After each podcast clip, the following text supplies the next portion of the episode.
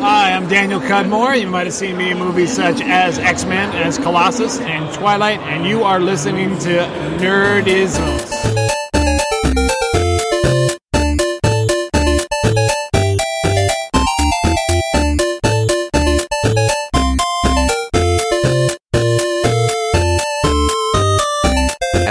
Willkommen zu einer weiteren Ausgabe von Nerdizismus, dem Podcast für Nerds und Cosplayer. Und, äh, mein Name ist Chris und mit mir ist der Nerdizist Michael. Hallo. Hallöle. Wir waren im Kino gewesen und haben uns Atomic Kitten angeguckt. Nee, Atomic Blonde. Ja. Wir wollten euch unsere Meinung dazu nicht vorenthalten, ob es sich lohnt, in diesen Film zu gehen oder nicht. Ähm, Michael, worum geht's denn ganz kurz zusammengefasst in Atomic Blonde? Mit Charlize Theron und äh, Matthew, Theron, Mc genau. Matthew McConaughey. Nein, nein. nee, stopp, ach McAvoy. Schmarrn, James McAvoy, die ver verwechsel ich jedes Mal. Matthew McConaughey, macht der eigentlich noch irgendwas? Stimmt, der ist jetzt in Dark Tower wieder dabei. Ja, nachdem Ja. er lange, lange, lange nichts gemacht hat. Doch, der hat immer wieder zwischendurch was gemacht, aber egal. James McAvoy mag ich eigentlich Ja. ganz gerne. Aber kommen wir kurz zum Plot. Worum geht's in Atomic Kid Blond? Ja, das ist eine gute Frage. Äh, weißt du, worum es da jetzt letztendlich ging? Weil, also ich kann dir grob sagen, dass wir Ende der 80er Jahre sind an, beim Fall der Mauer in Berlin, wo eine geheim, britische Geheimagentin hinter die Mauer soll, um irgendeine Liste zu bekommen, die warum jetzt so explosiv ist? Ja, keine Ahnung. Das war mit Abstand der langweiligste McGuffin, den ich jemals äh, seit, oder seit langer Zeit im Film irgendwie gesehen habe. Und ich habe dir schon beim Gucken ganz am Anfang zugeraunzt. Ich verstehe das mit der Liste nicht. Also es gibt eine Liste, die ein Stasi-Offizier, der überlaufen will, einem britischen Geheimagenten gibt als Beweis dafür, dass er es ehrlich meint und dass sie ihn rausholen. Ja, aber auf dieser Liste sind alle westlichen Agenten drauf. So. Ja, und ein, wahrscheinlich ein Doppelagent. Und wahrscheinlich ein Doppelagent. Zeit, Richtig. Und wahrscheinlich ein Doppelagent. So.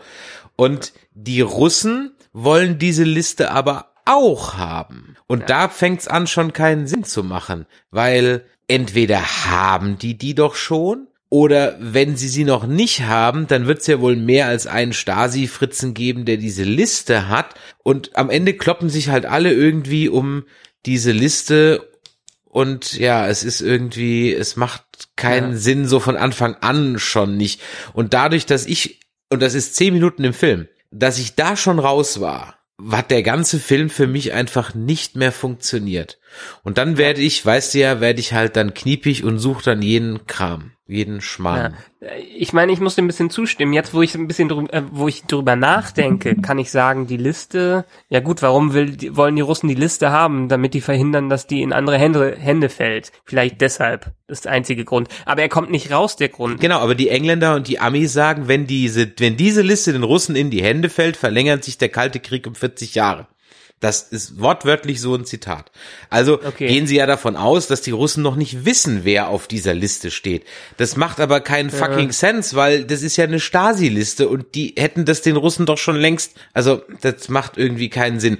Wo ich so drüber rede, kommt mir eigentlich so in den Sinn, dass dieser ganze Film, der komplett im November 89 zum Fall der Mauer äh, in Berlin spielt, dass der ganze Film eine amerikanische Vorstellung von dem Mauerfall von Berlin ist und es hat mit der Wirklichkeit nicht viel zu tun gehabt. Ja, f- jedenfalls das, was, was cinematisch sich da abgespielt hat. Ich lese mir gerade nebenbei jetzt auch noch mal, um den, auf den Plot zurückzukommen. Also ich kann es gerade noch nicht fallen lassen. Lese ich mir mal die Beschreibung auf Wikipedia dazu durch. Und Wikipedia sagt, äh, dass während des Falls der Berliner Mauer die MI6-Agentin da eingeschleust wird, um einen ruchlosen Agentenring zu Fall zu bringen, der gerade einen Undercover-Agenten für Unbekannte, aus unbekannten Gründen getötet hat.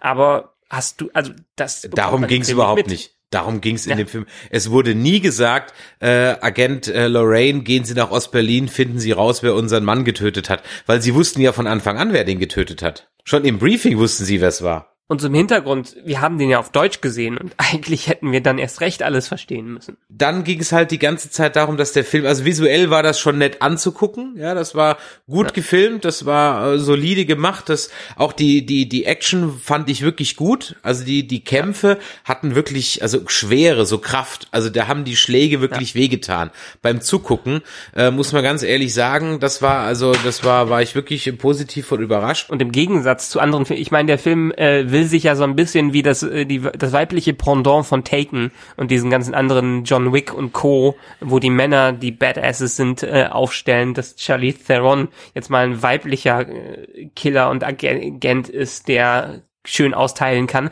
Aber im Gegensatz zu den ganzen anderen Filmen, wo John Wick und der Taken-Typ äh, sich gleich 30 Leute vornehmen und die ohne Probleme niedermetzeln, ähm, hat sie schon Probleme mit zwei oder drei Gegnern, was man aber auch hier nachvollziehen kann, weil es einfach nicht so leicht ist, gegen zwei oder drei feindliche Agenten gleichzeitig zu kämpfen, vor allen Dingen, wenn man nicht so gut muskelmäßig aufgebaut ist wie die Männerpendants. Und man permanent auf High Heels durch die Gegend läuft. Ja. ähm, genau, genau. Ja. Also das muss ich sagen, so diese Action, das fühlte sich wirklich äh, gut an, das hat auch Spaß gemacht. Was ich komplett aufgesetzt fand, war halt der Soundtrack. Da ganz ehrlich, da muss ich ehrlich sagen, wer hat denn den ausgesucht? Die Songs, die da vorkamen, haben mit dem Jahr 1989 mal überhaupt nichts zu tun. Was kam? 99 Luftballons, ähm, äh, Dadidel Dumm der Kommissar, ähm, äh, Major Tom. Major Tom, ja, und noch andere Songs aus der neuen deutschen Welle, David Bowie und so weiter und so weiter, aber nichts, was irgendwie aus dem Jahr 89 war. Also ja, es jedenfalls nicht unbedingt äh, nicht unbedingt im deutschen in der deutschen Musik. Ja, Major Tom war weltweit ein Hit, auch 99 Luftballons war weltweit ein Hit in dem Jahr, als das rauskam, das war 83 84, also in in in dem Jahr, das das fand ich dann irgendwie also absolut deplatziert. Das mag einem äh, dem amerikanischen Publikum nicht auffallen, aber ich fand das hat mich völlig gestört, weil ich halt in dem Moment schon längst auf dem kniepigen Modus war und jetzt einfach alles raussuchen äh, wollte, was nicht gepasst hat. Dann fand ich es auch sehr lustig, dass äh, die Deutschen, die sie im Deutschen wahrscheinlich nicht synchronisiert haben, sondern einfach die deutsche oder die Originaltonspur da gelassen haben, dass die ja. einfach so richtiges amerikanisches Filmdeutsch gesprochen haben. Vorwärts, ja, los darüber, vorwärts. Wir müssen sie einkreisen, ja ganz, ganz schlimm. Und der Knaller war natürlich dann der Satz von dieser Pathologin, die dann sagte, als da irgendwie so ein Zahlendreher in so einem Ausweisdokument ist, wir sind hier in Deutschland, wir machen keine Fehler. Ja.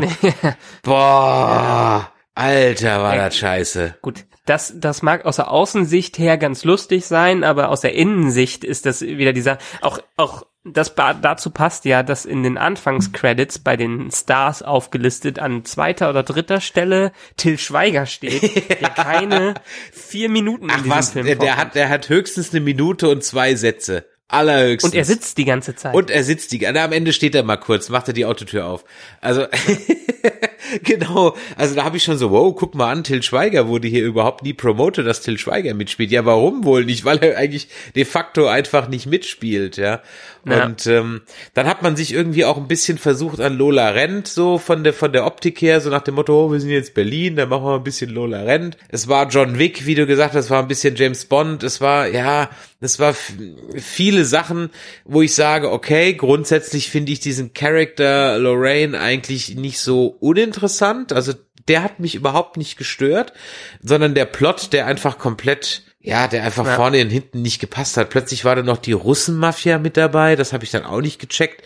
Dann werden auch so Dinge in den Raum geworfen, die dann überhaupt keine Rolle mehr spielen. Weißt du noch, als sie dann die Grenze übertritten, der Grenzer dann so sagt, wenn sie bis 18 Uhr nicht wieder zurück sind, werden sie verhaftet. Und du denkst so, ja. okay, cool, dann wird sie vielleicht irgendwo festgehalten und die Zeit spielt eine Rolle. Nö, spielt überhaupt keine Rolle mehr. Ja, dann brauche ich doch den blöden Satz nicht sagen. Das ist insgesamt, ich meine, wir versuchen jetzt mal nicht komplett zu spoilern, äh, wir haben auch vorher nicht Spoiler frei, frei, frei gesagt oder dass, ähm, dass wir komplett spoilern.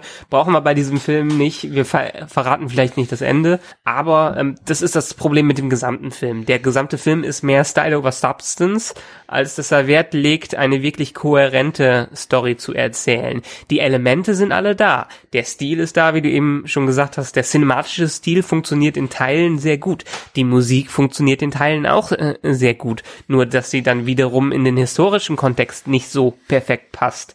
Ähm, Charlie Theron funktioniert als eiskalte Killerin, als eiskalte Agentin auch sehr gut, ja, weil die hat ein, auch die Physik, das, ja. das zu machen. Und da haben sie wirklich ein gutes Casting mit ihr gemacht. Allerdings das Zusammenspiel, auch auf McAvoy. McAvoy spielt wie, wieder, wie er spielen kann. Einfach den völlig abgeranzten, ähm, krassen Typen, der die ganze Zeit nur säuft, aber irgendwie cool drauf ist und ein totales Arschloch ist. Das hat er komplett drauf. Und alle diese Teile funktionieren gut. Auch John Goodman zwischendurch. Ich meine, das, aber sie haben es nicht geschafft, das zusammenzukriegen. Und das ist das Problem des Films. Die, das Potenzial für alles ist da. Aber die Ausführung hat dann am Ende, vielleicht ist es der Schnitt des Ganzen. Vielleicht ist es, dass den Szenen gefehlt haben. Vielleicht ist es auch, dass sie versucht haben, verschiedene Genres zu machen, weil es ist nicht, ähm, äh, das, das ist nicht der intelligenteste Agenten-Thriller. Er versucht aber intelligent zu machen.